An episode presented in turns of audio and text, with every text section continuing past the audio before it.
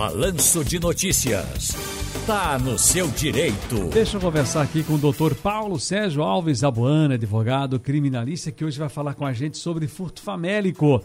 Doutor Paulo Abuana, como vai? Tudo bem? Boa tarde. Tudo bom, Ciro? Como é que você tá, meu irmão? Na paz, na paz. Vamos trabalhar? Com, com, comunicação, amigo, é realmente para quem ama, viu? Hoje eu já fui à praia, já fiz atividade física, já almocei com a família. Nosso Rubem Mesquita tá aí tomando um vinho. E você e a equipe aí no batente, né, irmão? Pois é, rapaz. Hoje é dia de receber fotos de vocês e apenas ficar babando. Mas e o programa hoje está melhor do que nunca, Ciro. Essa entrevista com o, doutor, o professor Felipe, que aula, amigo. Deu gosto de ouvir. Mas a é coluna verdade. do consumidor agora, show de bola também, viu? Eu tava Parabéns. pensando, aquele débito que eu tenho contigo, eu vou deixar passar cinco anos para não pagar.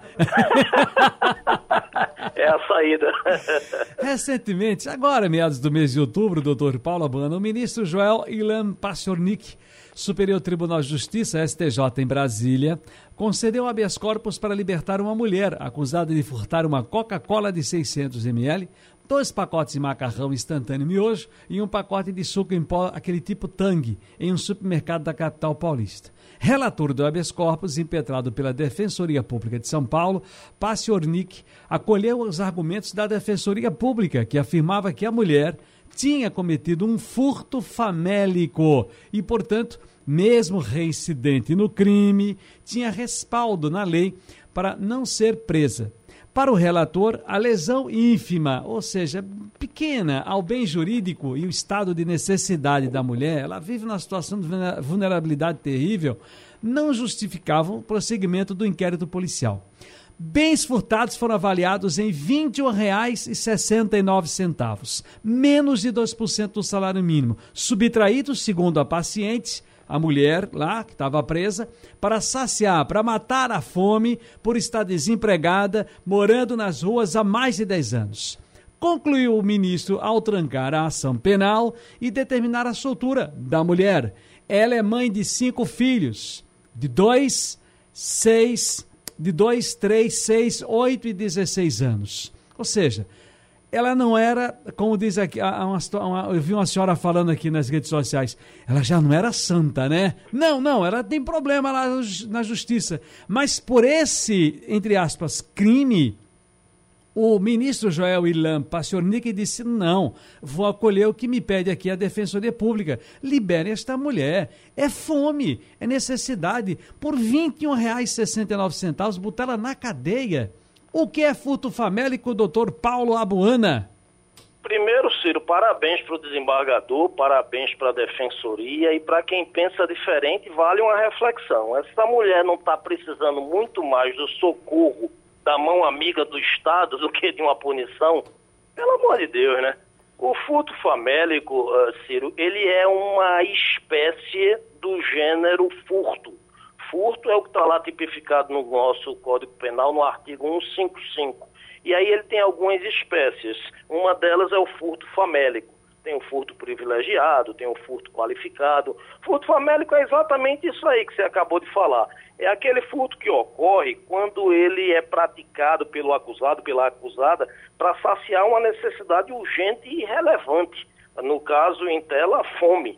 Ou ela roubava, furtava, melhor dizendo, não cabe a palavra roubo, roubo é outra história. Ou ela furtava os alimentos sem violência, sem ameaça, ou ela e os seus, no caso os filhos, passariam necessidade. Então, esse é o furto famélico. A autoridade policial é a autoridade competente para, inclusive, tipificar e já na delegacia resolver, se for o caso. Não precisa nem isso ir para a justiça. Agora, agora, veja bem, nesse caso, já que o senhor fala que existem outros tipos de furto, a qualificação de um furto é esse que não tem. Aliás, furto e tem família que tem outros, mas o furto, o furto em si se qualifica é por não, não usar da força, é isso? Eu vou lá e tiro isso, sem. Isso, isso. O furto é aquela coisa do, do, do, do oportunista. Ah. Ele furtou, foi lá e pegou sua carteira sem você perceber. Mas ele não usou ameaça, ele não usou violência. Se assim ele o fizer, ele já sai do tipo penal do 155, que é o furto, para o roubo, que é 157. E aí a pena é mais dura, é outra situação, porque aí houve o uso de ameaça, de violência. O furto não. O furto é aquele descuido. Foi lá, pô, pegou o alimento. Foi lá, tirou. Ciro se distraiu, pegou a carteira. Isso aí é furto. No caso dos alimentos, o furto famélico que você está abordando. O que levou muitas empresas, aliás, muitos mercadinhos, supermercados, lojas que vendem alimentos, inclusive em São Paulo, não sei por aqui ainda, doutor Paulo, se o senhor teve informação, a colocar bandeja vazia com o valor da, da, do, do produto, você pega a bandeja, vai no caixa, paga e recebe depois. É como se faz muito tempo o uísque. O uísque você pega a caixa, vê o preço, vai para o caixa, para o check-out, né, para a menina ou rapaz que vai receber o dinheiro. Quando você paga, vai um funcionário trazer a bebida. Por conta exatamente de fugir dessa coisa do furto famélico, as pessoas entrarem nas lojas com fome, passa a mão no pacote de fuba e vai embora. Porque está com fome, não sabe aquela coisa. Mas eu pergunto, tem pena para o furto famélico? Ciro, ele geralmente, quando bate no judiciário, num juiz com sensibilidade, num promotor, o próprio delegado, a própria autoridade policial, ele é descriminalizado. A pena do furto não se aplica ao furto famélico por conta disso tudo que você está discutindo. Nesse momento, por exemplo, que o país vive de crise, de desemprego, de economia aos pedaços, uh, imagine, nós não precisamos disso. A grande maioria dos ouvintes que nos ouvem nesse momento, graças a Deus, também não precisa. Mas imagina, você está em casa com sua família, com seus filhos, sem ter como alimentá-los. Né? Uhum. Então é razoável que a gente tenha essa sensibilidade e não há de se falar em criminalização do furto famélico. Mas peraí, roubar a comida no Brasil não é crime, não? Veja, é, é, cada fato tem que ser analisado isoladamente. É, se é a primeira vez, se está comprovado que aquela pessoa precisava daquilo para suprir a sua necessidade e a necessidade dos seus, no primeiro caso, não há que se falar é, em criminalizar essa ação tá certo? É, não é razoável, não é razoável. Agora, não se pode também dizer que você pode entrar e furtar. Os supermercados, você acabou de dar o um exemplo, eles criam seus mecanismos de defesa, porque afinal de contas é responsabilidade da sociedade, mas é sobretudo responsabilidade do Estado não deixar que tenhamos pessoas nessa situação, né, Ciro? Muito bem, doutor Paulo Buana. E se o Náutico hoje perder para o Brusque, vai preso todo mundo? Eu já entreguei, a, já, já joguei a toalha, Ciro. Já joguei a toalha e já estou me conformando da gente se manter aí na Série B e torcer para que não caiam gigantes, viu? Você imagina a Série B no ano que vem com o Grêmio, com o próprio esporte, que tem um orçamento bem maior do que o Náutico, com o Cruzeiro que não sobe. É uma Série B que promete ser mais difícil do que essa, viu? Pois é, mais difícil do que essa. Já joguei a toalha. Você conhece Seu Fumaça, não?